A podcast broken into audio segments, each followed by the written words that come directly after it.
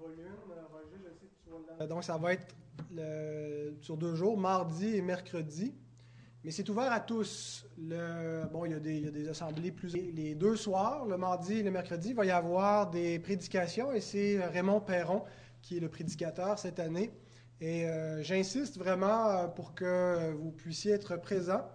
Euh, si euh, c'est possible de prévoir cela, c'est à 19h. Euh, et donc, pour pas que, pasteur, mais qu'on puisse venir ensemble se ressourcer dans la parole du Seigneur, mais aussi encourager les, les, ouvriers. L'église-là, alors c'est important de, de, de, faire le pas et de prier le mardi soir à 19h. Et on va faire appel à vous de toute façon tantôt. C'est le 9 et le 10 avril. Vite à ouvrir la parole de notre Dieu dans l'Épître aux Hébreux. Nous allons lire les versets 17. On a déjà lu le verset 17, on l'a exposé, mais je l'ai remis quand même pour faire le lien avec le reste du texte. Hébreux 13, 17 à 19. La parole de Dieu.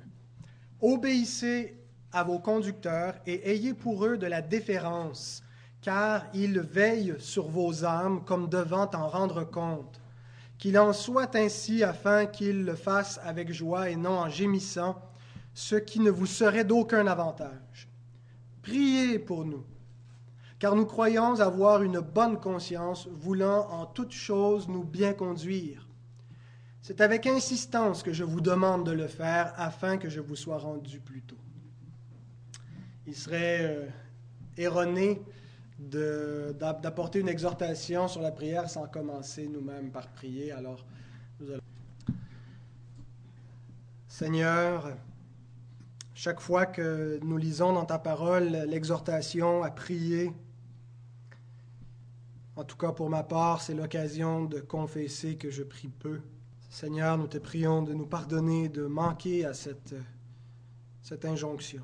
Nous prions peu probablement parce que nous sommes incrédules, parce que nous avons parfois l'impression pas grand-chose. Mais pardonne-nous, Seigneur, parce que c'est un manque de foi, c'est un manque de foi en ta parole qui nous dit que ce moyen est un instrument en ta main. Seigneur, nous avons besoin de ta parole pour être capable de prier, pour être capable de savoir comment prier. Ce matin, nous te disons comme les disciples, apprends-nous à prier. Convainc-nous de la prière, Seigneur. Convainc-nous de l'importance de la prière, que cette exhortation puisse être rafraîchissante, qu'elle puisse nous donner un désir renouvelé, stimuler en nous le zèle pour la prière, afin que ton nom soit glorifié, afin que cette Église puisse grandir dans les œuvres que tu as préparées d'avance pour elle. On ne sait jamais trop à quoi s'attendre quand on se présente un dimanche matin à l'Église. Hein. Vous savez, c'est un événement, le culte. C'est un événement qui fait partie de la longue chaîne d'événements de l'histoire de la rédemption. C'est une convocation de la part de notre Dieu et c'est un événement vivant où nous rendons un culte à Dieu en esprit et en vérité, où Dieu se révèle et se manifeste au milieu de nous par sa parole vivante qui est prêchée. Dieu parle. La prédication de la parole de Dieu, c'est la parole de Dieu. Et donc, on ne sait pas toujours à quoi s'attendre et on vient avec toutes sortes de dispositions. Certains d'entre vous, peut-être ce matin, sont tristes et auraient besoin de paroles encourageantes qui leur rappellent la grâce et l'amour de Dieu. D'autres, peut-être, auraient besoin d'être brassés un petit peu. Euh, mais euh, ce matin, je veux vous avertir d'avance, j'ai préparé une exhortation. Euh, et je pense qu'il faut prêcher tout le conseil de Dieu. Hein. Il y a peut-être certains qui font que dans l'exhortation, d'autres qui font que dans l'encouragement et les paroles positives. Mais quand on prêche tout le conseil de Dieu, ben on finit par faire tout ce qui doit être fait, on finit par prêcher tout ce qui doit être prêché. Euh, et euh, j'espère que ça ne vous découragera pas. je relisais mes notes, je lui ai dit, il me semble que... on dirait que c'est sévère. Mais euh, donc, j'espère que je n'ai pas été plus sévère que la parole de Dieu l'est. Et puis que euh, qu'on n'est pas devenu des auditeurs qui aiment qu'entendre des choses qui nous font plaisir, qui nous font du bien, et qu'on est capable de recevoir des exhortations.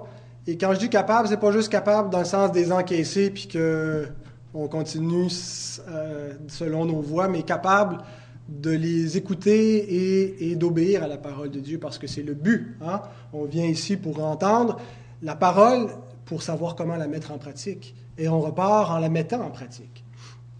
Alors, euh, voilà, j'espère pas essayer de vous euh, que vous compreniez que je veux pas euh, mettre une pression indue ou culpabiliser. En même temps, j'étais dans, cette angoisse que Paul décrit, qui dit j'étais au milieu de vous dans la crainte et le tremblement, sachant que les choses que je dois vous apporter, je ne suis pas suffisant pour ces choses. Je dis des choses que j'applique même pas, mais on doit les dire parce qu'ultimement c'est Dieu qui nous parle, Dieu qui a une exhortation pour nous.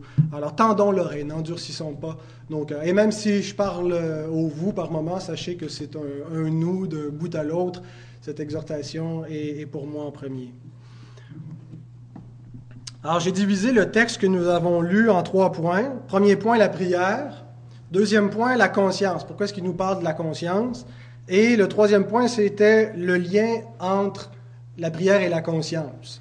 Et finalement, quand j'avais fini mon premier point, j'avais déjà une prédication et même plus alors, euh, je n'ai qu'un point, la prière. Certains, et j'aurai un autre message sur la conscience, certains pourraient penser que j'étire mon plaisir, que je ne veux pas terminer l'Épître aux Hébreux pour passer à autre chose, mais ce n'est pas le cas. Euh, alors, j'ai redivisé mon premier point sur la prière euh, de la manière suivante. D'abord, on va regarder l'importance de la prière de l'Église pour l'œuvre de Dieu. Et deuxième point, ça va être euh, les utilités de la prière de l'Église pour l'œuvre de Dieu. Donc, pourquoi c'est important, puis quelles sont les utilités? Et ce matin, je veux pas simplement vous exhorter à la prière de manière générale, juste à prier, mais vous exhorter à un type de prière bien spécifique ou à une requête spécifique ou à un domaine pour lequel on doit prier spécifiquement, qui est l'œuvre de Dieu. Pas juste prier pour tous nos besoins, mais à prier pour l'œuvre du Seigneur. On prie souvent pour nous-mêmes, pour nos besoins personnels, et, il est bien de, prier pour nos besoins, la Bible dit cela, hein, de faire connaître tous nos besoins à Dieu, de les apporter euh, à son trône. Mais il peut arriver que nos propres requêtes prennent une proportion démesurée dans notre vie de prière. De sorte qu'on finit par toujours prier pour nous-mêmes, être préoccupé euh, par nous dans, nos prières, et ça nous fait oublier euh, ce qui est à l'extérieur de nos vies et l'œuvre plus globale que le Seigneur veut faire dans le monde. Et quand euh, on perd de vue cette œuvre et puis qu'on n'a que nos propres besoins en vue, bien, ça a un effet pervers. Oui, on doit prier pour nous, mais ça ne doit pas nous amener à être préoccupé pour nous, inquiet pour nous, de sorte qu'on voit plus le reste. Et, c'est néfaste pour notre propre âme quand euh, on est toujours préoccupé par notre vie, par les, choses qui ne vont pas et qu'on ne fait que prier pour nous. C'est comme si ça nous entretient dans nos inquiétudes. Et, donc, euh, on est appelé à lever les yeux, à voir qu'il y a une œuvre plus grande que simplement l'œuvre de nos vies. On doit continuer à prier pour nos besoins, mais prier aussi pour une œuvre qui la dépasse, l'œuvre du Seigneur dans le monde. On a déjà examiné le verset 17. On a vu les responsabilités que nous avons vis-à-vis des ministres de la parole de Dieu. Le verset 17 qui dit obéissez à vos conducteurs. Bon, on a examiné ça en détail. Quelles sont les, les responsabilités des pasteurs, mais quelles sont aussi les responsabilités des brebis face aux pasteurs. Et il y a une responsabilité qui n'a pas été nommée de l'Église face au ministère, et c'est celle qu'on va voir ce matin, c'est la responsabilité de prier pour les ministres, de prier pour l'œuvre de Dieu. Une façon de prier pour l'œuvre de Dieu, c'est de prier pour les ouvriers. Hein, ça va ensemble. L'œuvre de Dieu ne se fait pas sans ouvriers. Alors, prier pour l'œuvre, c'est prier pour les ouvriers que Dieu a appelés. Au verset 18, l'auteur dit Priez pour nous. Voyez ça? Le nous. Euh, il y a des commentateurs qui disent c'est probablement ce qu'on appelle un pluriel de majesté ou un nous littéraire. En fait, l'auteur voudrait dire prier pour moi, mais il parle de lui à la première personne du pluriel. Et tout de suite après ça, euh, au verset suivant, euh, il passe au singulier. Hein. il leur dit de prier pour lui au singulier. Euh, afin que je vous sois rendu au plus tôt. C'est possible que ce soit un pluriel de majesté, comme on en retrouve ailleurs dans cet épître, mais je pense que une autre façon de le voir, ça serait de rapprocher le nous du verset 18 avec le verset 17. Verset 17, il décrit les conducteurs qui ont été établis sur les Hébreux, qui sont les, récipiendaires de cette lettre, qui sont les destinataires. Et dit priez pour vos conducteurs, priez pour nous. Il s'inclut dans la catégorie des ouvriers. Il vient décrire le ministère et il dit maintenant priez pour nous, priez pour nous ministres. Pour eux, ceux qui sont avec vous localement, mais pour moi aussi qui fait partie de ces ministres. Donc, ce serait une possibilité de euh, voir le nous comme désignant les ouvriers. Mais d'une façon ou d'une autre, l'exhortation est simple. Nous devons prier pour l'œuvre du Seigneur.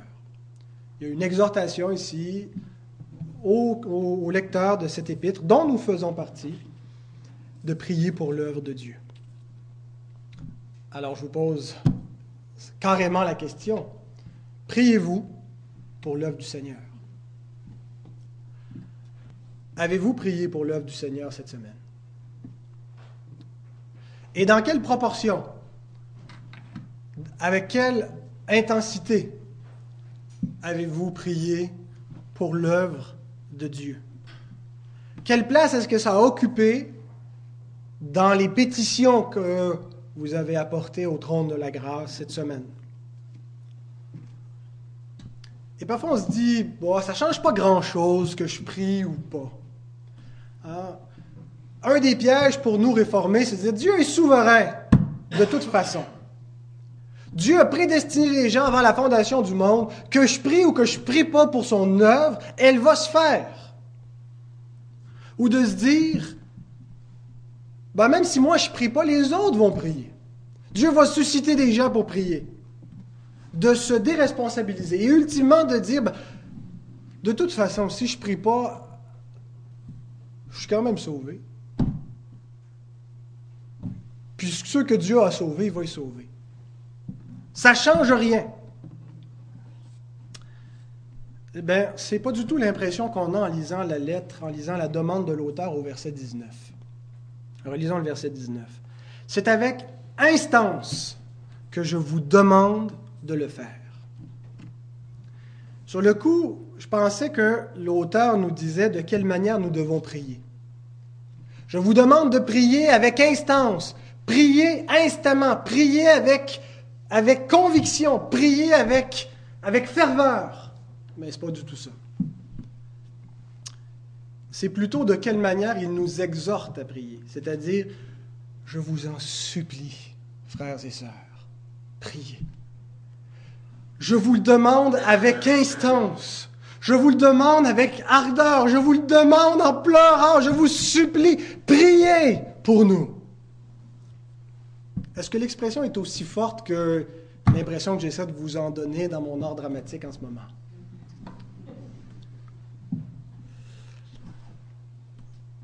Le mot qui est traduit, je vous le demande avec instance, c'est l'adverbe périssotéros, qui a le sens de dépasser la mesure. Démesurément. Je vous le demande démesurément.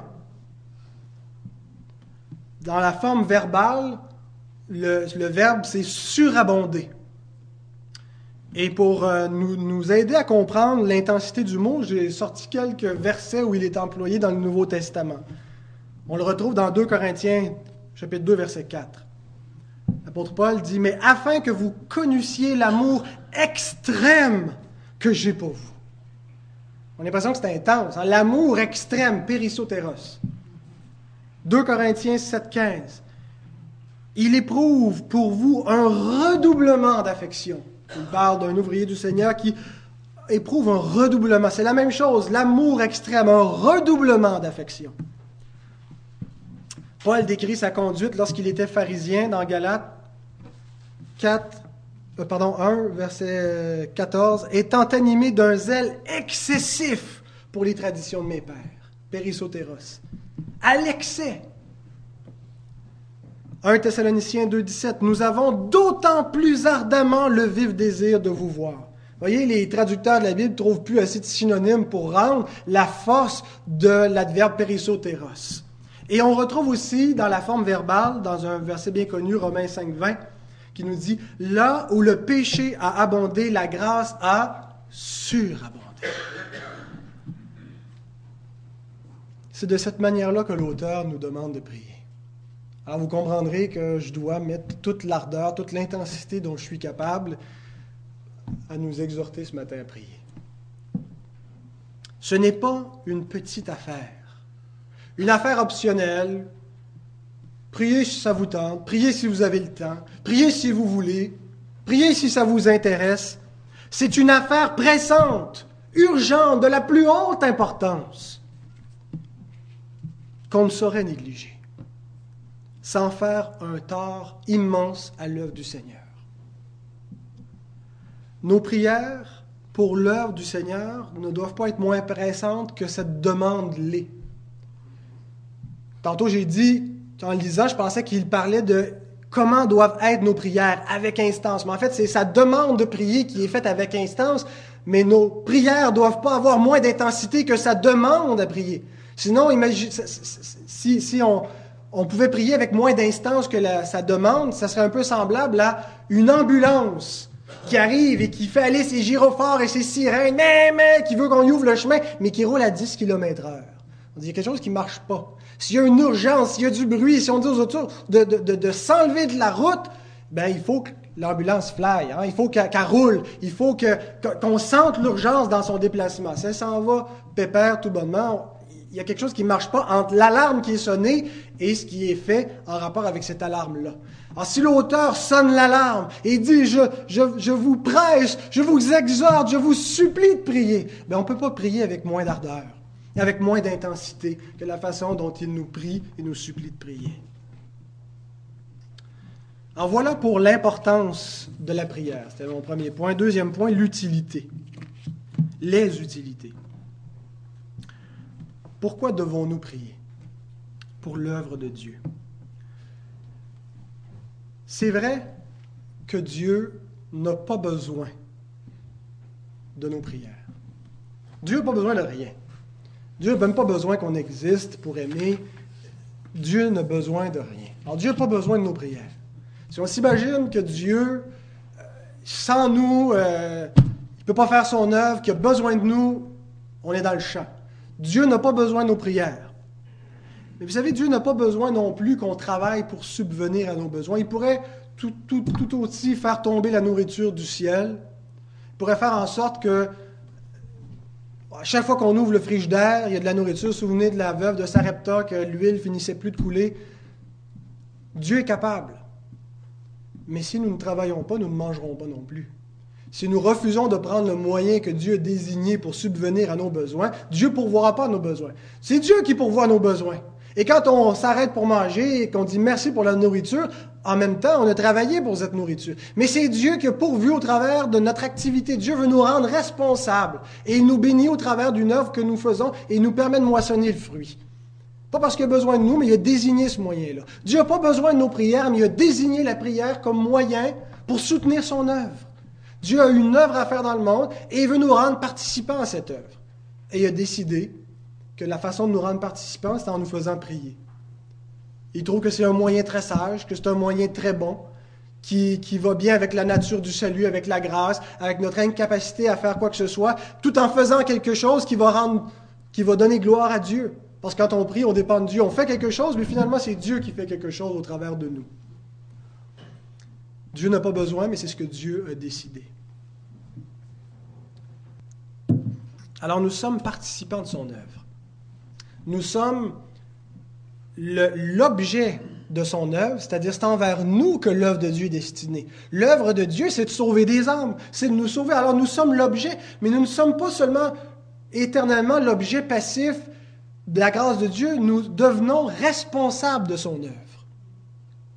Nous avons été l'objet de son œuvre, l'œuvre de Dieu, c'était de nous sauver, mais nous sommes aussi responsables de l'avancement de l'œuvre de Dieu.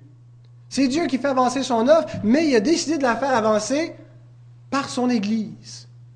C'est Dieu qui bâtit son Église, mais il a bâti au travers de l'Église elle-même, de la prière et du ministère de la parole. Alors si l'œuvre de Dieu n'avance pas, C'est de notre faute.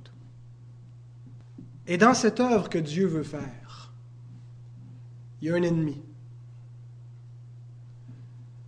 Ce serait le fun qu'il n'y ait aucun obstacle. Ce serait le fun que ça soit facile, cette œuvre. Ce serait le fun que de venir à l'Église, ça soit jamais un combat. Ce serait le fun que la vie chrétienne, ça soit de, de joie en joie, sans jamais de découragement, sans jamais d'obstacle. Mais ce n'est pas le cas. Il y a un ennemi. Il y a une puissance opposée à Dieu dans le monde et qui s'oppose à l'œuvre de Dieu dans le monde et à ceux qui font cette œuvre. Comment allons-nous surmonter les obstacles? Par la prière. La prière, c'est le moyen que Dieu nous donne pour vaincre les obstacles. Et c'est la première utilité. Je n'ai pas l'intention de faire sortir les 90 utilités de la prière ce matin, mais j'en ai trouvé deux dans le texte. Et comme je prêche de manière expositoire, c'est-à-dire que mon but, c'est pas juste d'utiliser la Bible comme un prétexte, mais d'expliquer ce que le texte dit, je vais me limiter à ce que j'ai trouvé dans cette portion de l'Écriture, et j'ai trouvé deux utilités à la prière pour l'œuvre de Dieu. Et la première, c'est que la prière permet de surmonter les obstacles à l'œuvre de Dieu.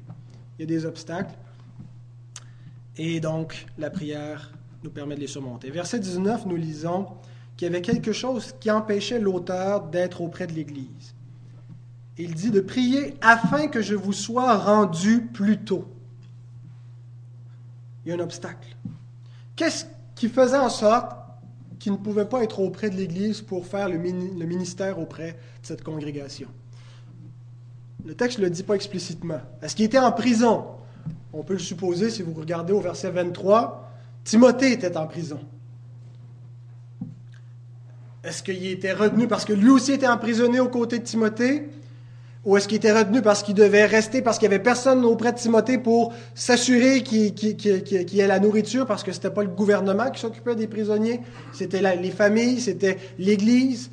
Est-ce que c'est ce qui le retenait? Est-ce qu'il était malade? Est-ce qu'il était pris avec une autre mission? On ignore exactement. Mais ce qu'on sait, c'est qu'il fait appel à la prière de l'Église pour surmonter l'obstacle, quel qu'il soit, pour qu'il puisse continuer ce ministère, et spécifiquement le ministère auprès d'eux. Il y a une belle image qu'on retrouve ailleurs dans l'Écriture qui nous montre comment la prière est nécessaire pour surmonter les obstacles à, la mission, à l'œuvre de Dieu dans le monde. Et j'ai souvent entendu Raymond Perron expliquer ce verset, alors vous l'avez probablement entendu aussi, euh, mais ça ne change rien, il faut le répéter quand même. Euh, L'Écriture dit ça, on ne se lasse pas de vous répéter les mêmes choses, pour vous cela est salutaire. C'est un contexte dans les évangiles où Jésus parcourt les villes de la Judée, de la Galilée les villages, il enseigne, il guérit et il monte en popularité. Les foules viennent à lui. Il voit ces foules qui sont comme sans berger et qui là, ils ont vu cet homme qui fait des choses extraordinaires et tout le monde accourt vers lui. Et les disciples et le Seigneur, ils fournissent pas. Il y a tellement de gens, il y a tellement de besoins qui sont là, pas parce que, que, que le Seigneur, dans son omnipotence, pourrait pas, mais Dieu a décidé de faire reposer son œuvre sur des ministres humains. Pouvez-vous imaginer qu'est-ce qui arrivait si on vivait à Saint-Jérôme la même popularité que Christ à ce moment-là dans son ministère, que les gens accourraient. Ils rentrent 4, 5, 10, 20 personnes dans une église, pour on a l'impression qu'on ne fournit plus. Les demandes, les gens qui veulent, qui ont besoin d'être écoutés, qui ont des situations, des questionnements, qui, qui ont des... On dirait c'est impossible! C'est impossible, la vue humaine, on ne fournit pas, Seigneur. L'œuvre est impossible, effectivement. Et le Seigneur, devant cette foule immense qui est languissante, qui est abattue, qui est sans berger, dit ceci. Matthieu 19, 37 à 38. Alors il dit à ses disciples, La moisson est grande, mais il y a peu d'ouvriers. Priez. Priez donc le maître de la moisson d'envoyer des ouvriers dans sa moisson. Devant l'impossibilité, devant les obstacles, devant ce qui empêche l'œuvre de se faire ou de le besoin plus grand que la ressource, la réponse, c'est prier. Prier pour que le Seigneur envoie des ouvriers dans la moisson. Et c'est ça qu'on entend tout le temps Raymond Perron dire. Le verbe envoyer, c'est le verbe ekbalo, qui veut dire garrocher par-dessus les obstacles, lancer par-dessus les obstacles. Prier le maître de la moisson pour qu'il lance des ouvriers dans la moisson qui vont passer par-dessus tout ce qui rend ça impossible, cette œuvre-là. Ce que le monde a besoin, notre monde, ce sont des ouvriers. Dieu pourrait faire une œuvre d'une autre façon, pour envoyer des anges, pourrait faire en sorte qu'instantanément, il n'y en ait plus de besoin, que tout le monde... Dieu a décidé de ne pas faire l'œuvre comme ça. Il a décidé que son œuvre serait faite par le ministère de sa parole et que le ministère de sa parole serait fait par des ministres de sa parole. Et il dit prier pour que Dieu envoie au-dessus de tous les obstacles des ouvriers. Et prier pour ceux qui sont là, pour que les obstacles ne les empêchent pas. C'est l'œuvre de l'Église de participer à cette œuvre du Seigneur par la prière. Souvenez-vous de l'apôtre Pierre. Au début du ministère des actes, dans les, actes des apôtres, immédiatement un obstacle. Le diable ne peut pas accepter que la parole se répande, que des âmes par milliers se convertissent à Christ. Pierre est emprisonné. Il se fait arrêter par les autorités, emprisonné à cause de sa prédication privé de, prêcher et de faire l'œuvre du Seigneur. Est-ce que c'est la fin de l'œuvre? Pierre va probablement être mis à mort. Qu'est-ce que l'Église fait pendant ce temps-là? L'Église prie. L'Église prie, l'Église supplie. Les gens n'ont pas dit, bon, ben, on rentre chez nous, continuons comme avant, notre travail. Ils prient, ils insistent, ils supplient auprès du trône de la grâce de Dieu. Et qu'est-ce que Dieu fait? Dieu envoie un ange qui miraculeusement libère Pierre de sa prison. On lit ça, on dit, ouais, ben, là, t'es des actes des apôtres, là, comment? C'était pour dans ce temps-là, là, ça n'existe plus maintenant. Il n'y en a plus d'anges comme ça qui viennent nous libérer miraculeusement. Bon, tu peux prier si tu veux, mais Dieu fait plus ça. Frères et sœurs, vous savez que je suis un cessationniste. C'est-à-dire que je crois à la cessation de certains dons surnaturels qui étaient donnés pour l'époque apostolique.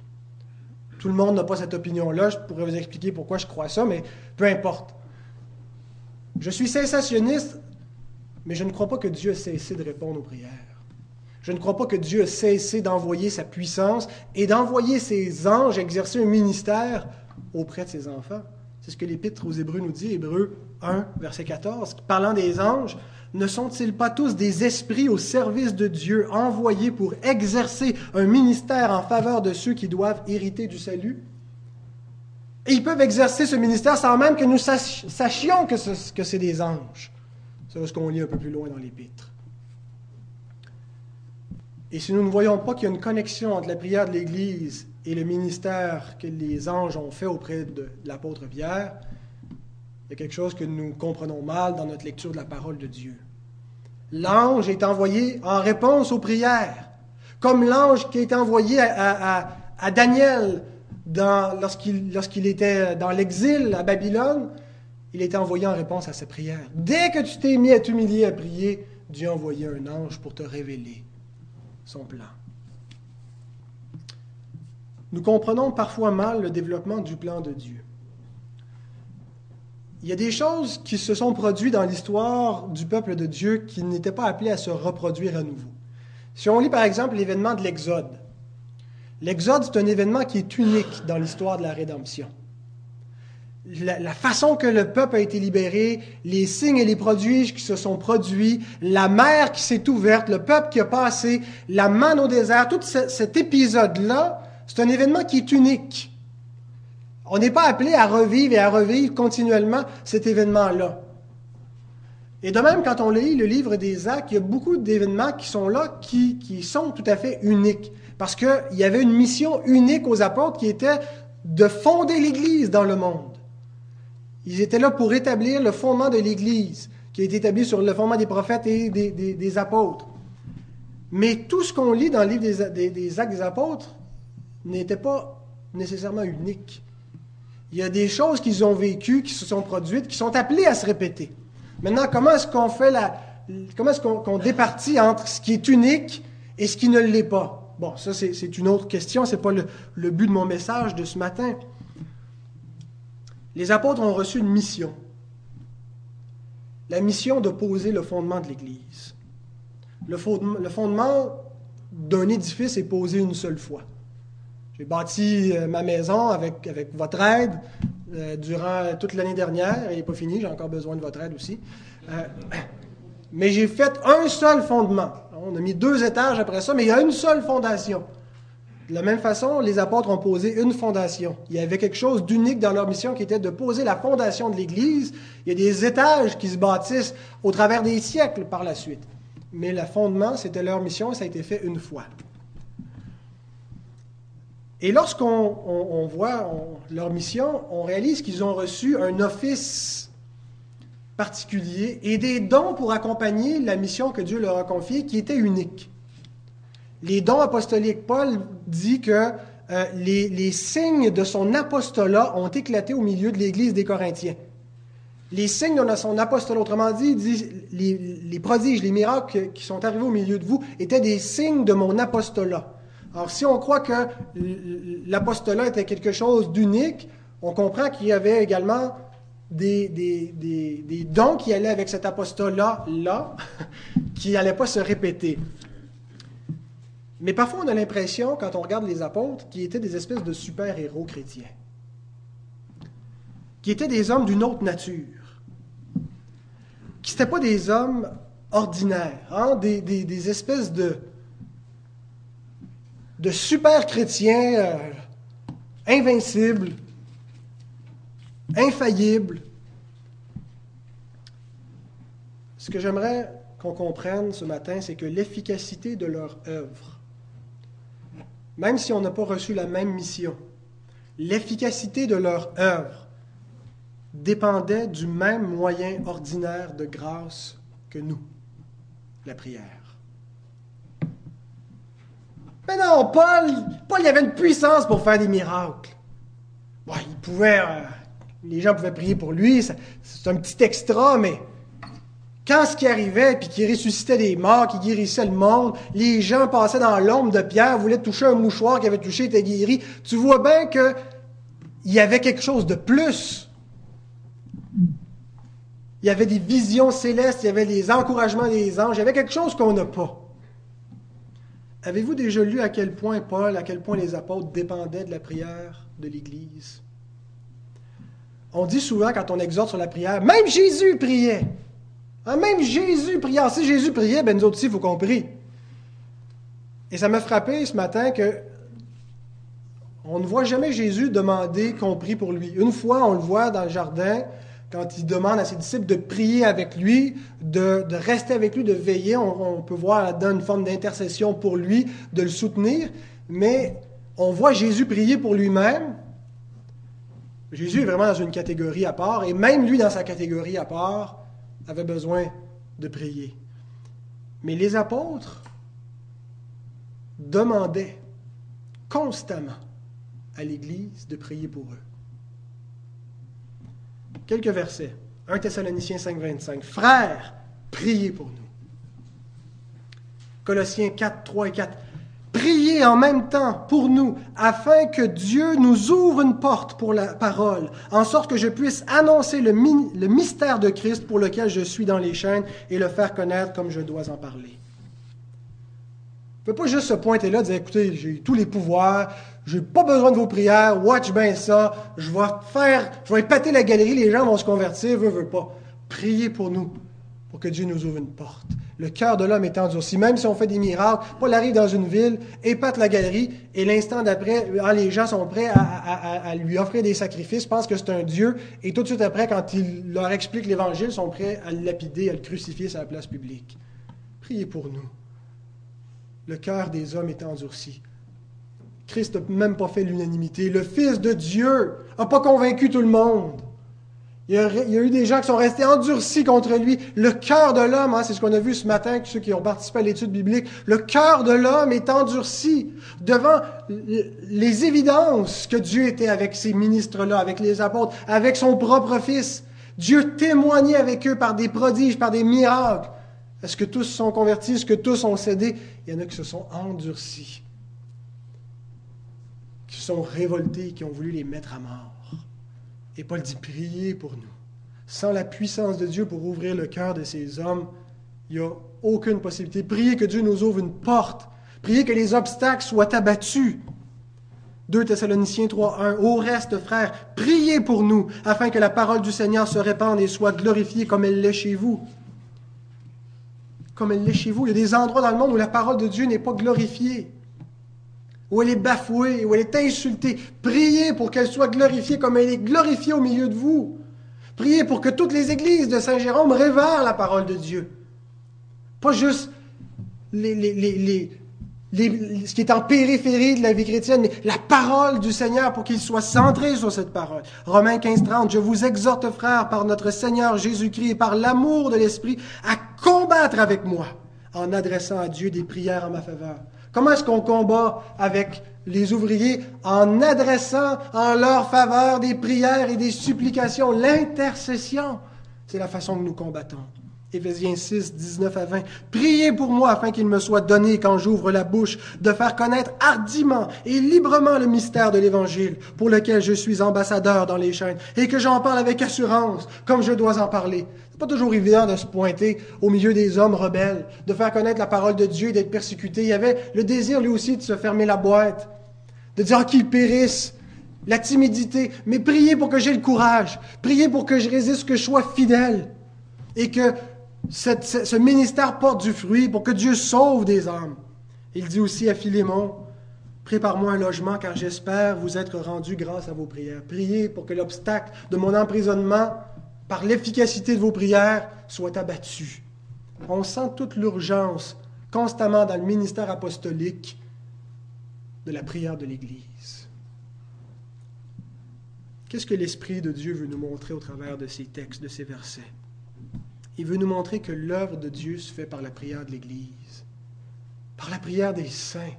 La prière des saints est une puissance pour faire trembler l'enfer. Nous n'avons pas reçu exactement la même mission que les apôtres.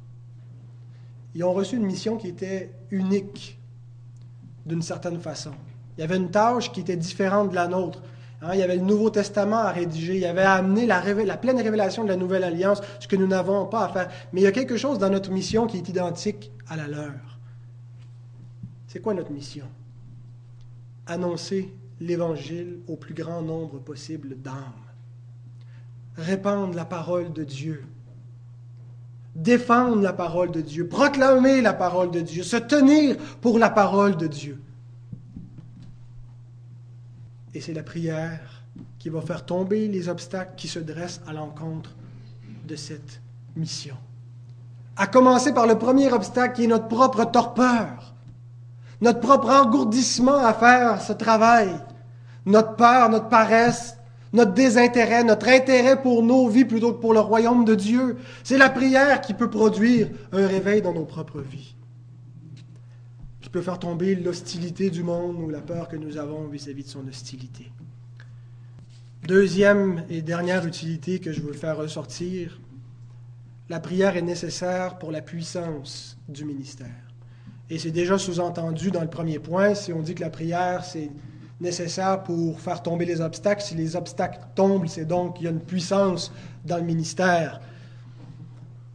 Souvenez-vous d'Ur et Aaron. Hein, qui euh, soutenait les mains de Moïse. Je pense qu'on avait euh, euh, dans cet épisode-là une, une, parabole de l'intercession où Dieu commande à Moïse de lever ses mains alors qu'Israël affronte un ennemi. Et quand il a les mains en l'air, Israël est vainqueur. Et lorsque ses bras retombent, eh bien, Israël est perdant. Et Moïse, après un certain temps, les bras lourds et fatigué, n'arrive plus à se tenir. Et c'est Hur et Aaron qui, chaque côté, lui tiennent les bras en l'air, qui se tiennent à la brèche avec lui pour intercéder pour le peuple.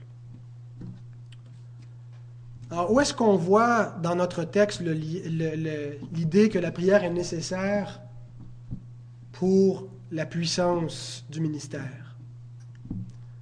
On le voit, je pense, quand on fait le lien entre le verset 17 et le verset 18. Le verset 17 nous décrit le ministère pastoral. Et nous avons vu que le ministère pastoral, c'est le ministère de la parole. Les ministres de la parole, ils doivent appliquer, enseigner, se consacrer, se donner entier à la parole. Administrer cette parole. Et le verset 18 nous dit, priez pour nous. Priez donc pour ce ministère. Priez pour que cette tâche soit faite efficacement, pour qu'elle produise du fruit, pour qu'on puisse l'amener fidèlement. Alors c'est là où on voit dans ce texte que la prière est nécessaire pour que le ministère soit puissant. pour que le ministère soit efficace, pour que le ministère soit pas fait en vain. Vous savez, il y a deux façons de faire le ministère. Par la puissance des hommes ou par la puissance de Dieu. Paul nous dit 1 Corinthiens 2, 4 à 5. Il dit, Ma parole et ma prédication ne reposaient pas sur les discours persuasifs de la sagesse, la puissance des hommes, mais sur une démonstration d'esprit de puissance, la puissance de Dieu, afin que votre foi fût fondée non sur la sagesse des hommes, mais sur la puissance de Dieu.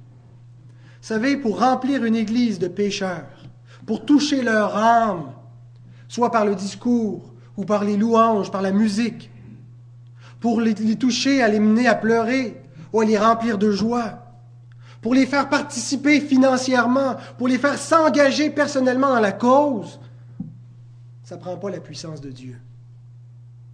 Les télétons font la même chose. Avec la puissance des hommes, le discours des hommes, les témoignages touchants, une chanson, un air, une harmonie qui nous, qui nous émeut, on est capable de remplir une salle. On est capable de faire en sorte que les gens disent Ah, on passe un moment agréable. Ah, je me sens touché. Ça ne prend pas la puissance de Dieu. Les religions font ça. Le marketing fait ça. Les films font ça. Mais pour faire passer des pécheurs de la mort à la vie. Pour les faire passer d'un statut où ils sont ennemis de Dieu à enfants de Dieu. D'un état où ils n'aiment pas Dieu L'homme, on l'a vu ce matin, n'est pas neutre. Il est dans une condition où son cœur est, antagoniste à Dieu. Il est ennemi de Dieu. Il aime l'iniquité. Il aime son péché. Et il ne pense pas que son péché est mal. Il pense que son péché est beau. Mais pour l'amener à haïr sa propre vie, pour aimer Dieu. Pour passer des idoles, des faux dieux, des dieux mensongers, des dieux qui mènent l'homme dans l'erreur. Au vrai Dieu au Fils de Dieu, à la vie éternelle, des ténèbres à la lumière, de l'enfer au paradis, de la colère de Dieu à la grâce de Dieu. Il n'y a que la puissance de Dieu qui peut faire une telle œuvre.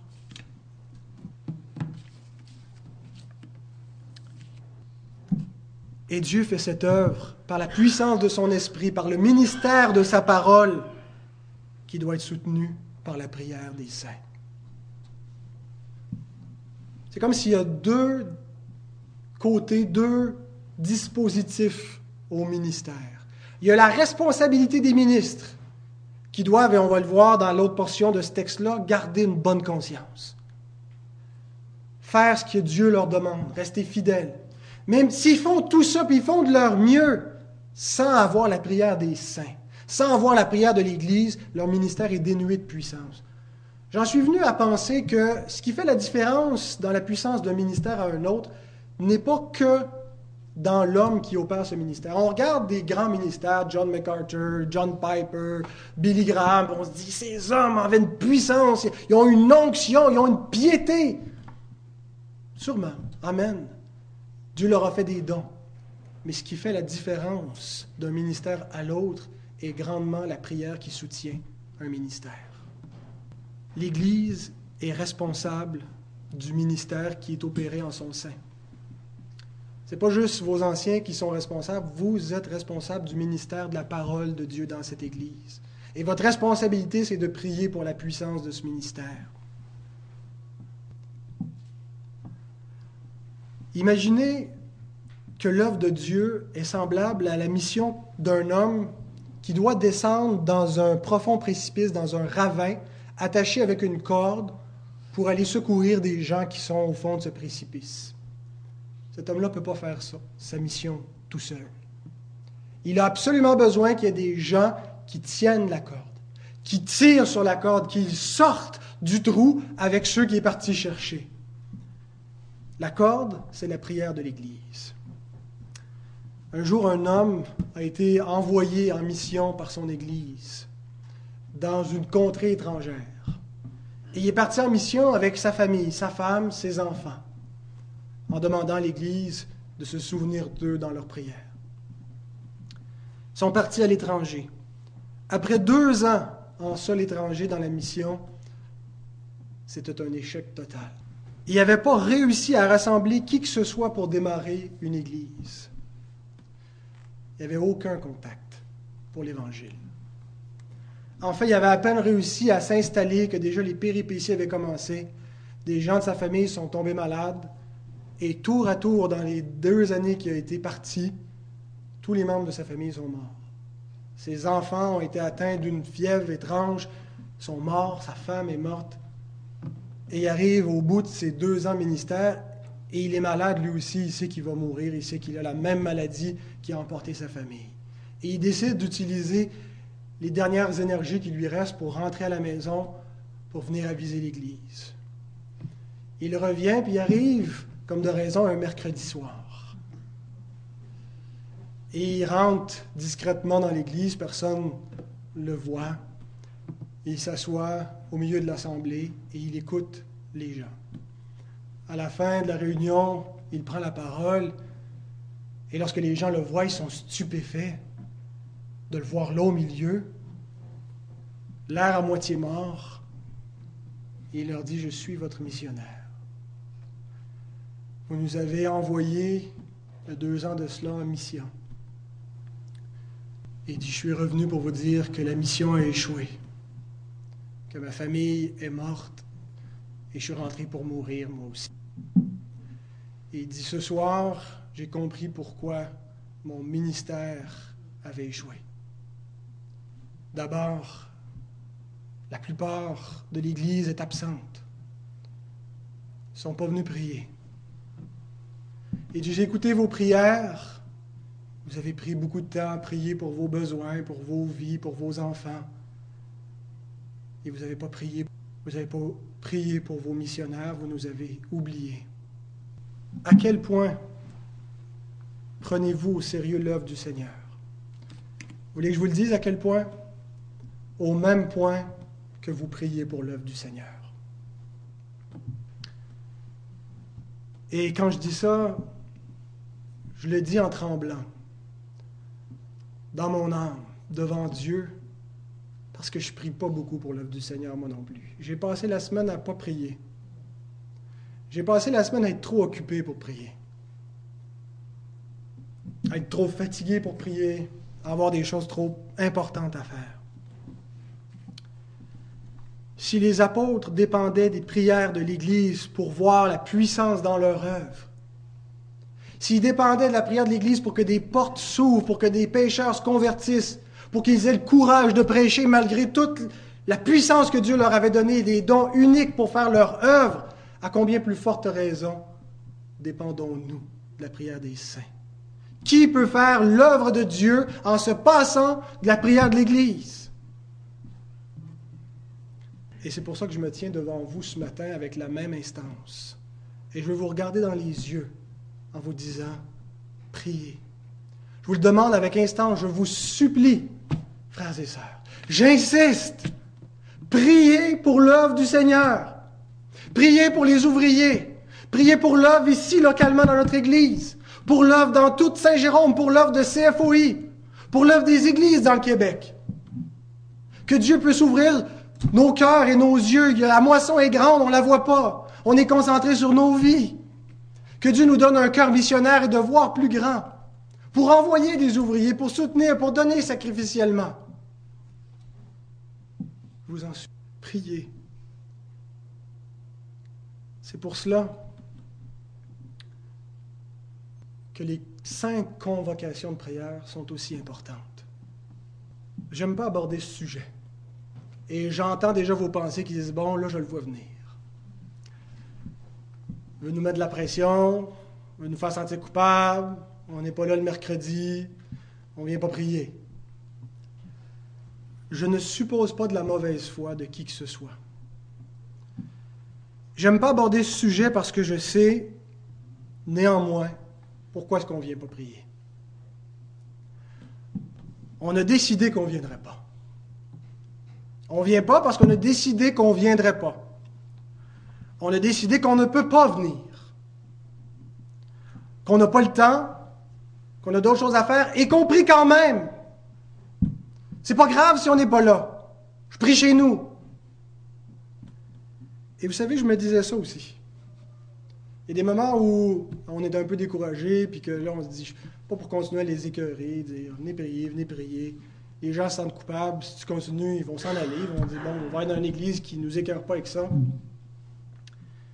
Je me disais, dans le fond, qu'est-ce que ça change? Qu'est-ce que ça change de venir prier?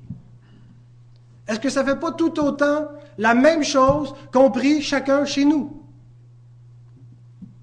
Qu'est-ce qui va arriver quand Réal va mourir, Robert, Roger, Ghislain, parce que c'est à peu près le comité qui vient prier. Il y en a d'autres, mais je pense que c'est le noyau qui prie. Ensemble. Mais dis, qu'est-ce qui va arriver? On va arrêter. On va arrêter la réunion de prière. Il n'y en aura plus. Et ça ne changera rien. Parce que vous allez prier quand même. Parce que je vais prier quand même. On fait pas juste prier, pas juste ceux qui viennent ici le mercredi soir qui prient. Tout le monde prie. Eh bien, c'est faux. C'est faux de penser que ça ne change rien. C'est faux de penser que ça ne fait aucune différence qu'on prie chacun de notre bord ou qu'on prie ensemble. Je ne veux pas du tout réduire l'importance de la prière individuelle, du culte en famille, de la prière en famille. Elle est absolument essentielle, elle est nécessaire continuez de prier. Priez en famille. Priez individuellement. Mais il y a un volet de la prière qui est incontournable dans la Bible et qui est irremplaçable, qui s'appelle la prière en Église. La prière collective. On le fait ensemble le dimanche matin mais on désigne un moment chaque semaine qui est consacré à ça parce qu'on considère que c'est une injonction du Seigneur et que c'est un ministère de la plus haute importance et que Dieu lui-même dans sa parole nous le dit par la bouche de l'apôtre, je vous en supplie, priez ensemble. C'est Jésus qui nous le dit. Matthieu 18, 19 à 20. Il dit, je vous dis encore que si deux d'entre vous s'accordent sur la terre pour demander une chose quelconque, elle leur sera accordée par mon Père qui est dans les cieux. Car là où deux ou trois sont assemblés à mon nom, je suis au milieu d'eux.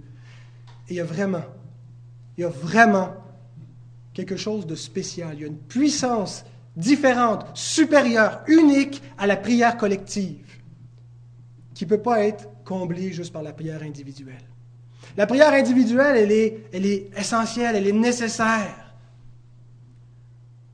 Mais si elle était à elle seule suffisante dans le ministère de la prière, le Seigneur ne nous aurait pas donné cette injonction supplémentaire de s'assembler, deux ou trois, une église, pour prier avec une puissance particulière par la présence du Seigneur au milieu de nous. Une puissance unique. Et je crois que le ministère de notre Assemblée ne dépassera pas un certain stade. Je le crois bien tristement que notre Église va relativement bien, mais qu'elle n'ira pas plus loin qu'un certain degré dans la puissance de son ministère, à moins que nous connaissions un réveil dans la puissance de la prière. Et vous savez, un réveil dans la puissance de la prière, je ne suis pas en train de vous dire, venez ici à tous les soirs de la semaine, venez le matin à 6 heures, venez tout le temps. Il faut que tout le temps qu'il y ait une veille de prière, qu'il y ait tout le temps quelqu'un en train de prier ici, deux ou trois ensemble. Il y a une convocation par semaine où on doit venir prier avec ardeur, avec instance. La prière fervente du juste a une grande efficacité. Et je suis convaincu, à la lumière des Écritures, que ça fait une différence de prier avec les autres. Vous savez pourquoi? Pas juste la parole qui me convainc, ma propre expérience me convainc. Je ne prie pas pareil quand je prie tout seul que quand je prie avec d'autres. Mon esprit est souvent éparpillé quand je prie tout seul je suis distrait. Mais quand je prie avec les autres, c'est comme si je suis captif du Seigneur. Ma pensée, tout est présent. Et on y met toute une ardeur, tout un cœur. Et, tu ne peux pas prier une heure tout seul, mais tu peux prier une heure avec d'autres. Il y a une force unique à la prière collective. Et nous avons besoin de connaître ce réveil. Dieu dit, Ézéchiel 22, 30, Je cherche parmi eux un homme qui élève un mur, qui se tienne à la brèche devant moi en faveur du pays, afin que je ne le détruise pas, mais je n'en trouve point. Dieu cherche des intercesseurs, c'est ce que ça veut dire. Dieu cherche des gens qui se tiennent debout, des gens qui intercèdent pour le monde, pour les rebelles, pour ceux qui sont sous la colère de Dieu, pour l'Église de Dieu qui a besoin constamment d'intercesseurs. Il cherche des hommes et des femmes qui se tiennent à la brèche. Et je rends grâce à Dieu pour la poignée d'intercesseurs qui se tiennent à la brèche chaque semaine dans cette Église. Et je prie pour que toute l'Église soit au rendez-vous. Comme l'auteur, je vous en supplie, venez prier. Je vous en supplie, venez prier avec vos enfants. Apprenez-leur à se tenir à la brèche. Apprenez-leur à prier. Apprenez-leur à mettre Dieu en priorité, son royaume en priorité. Je vous le demande avec instance, reconsidérez vos activités de la semaine. Réorganisez votre temps. Faites de la place. Faites un créneau pour la prière. L'œuvre du Seigneur est plus importante que ce qui vous empêche de vous joindre à la prière qui est absolument nécessaire à cette œuvre. Frères et sœurs, que le Seigneur touche nos cœurs par sa parole, qu'il nous donne une conviction qui va nous mener loin. Amen.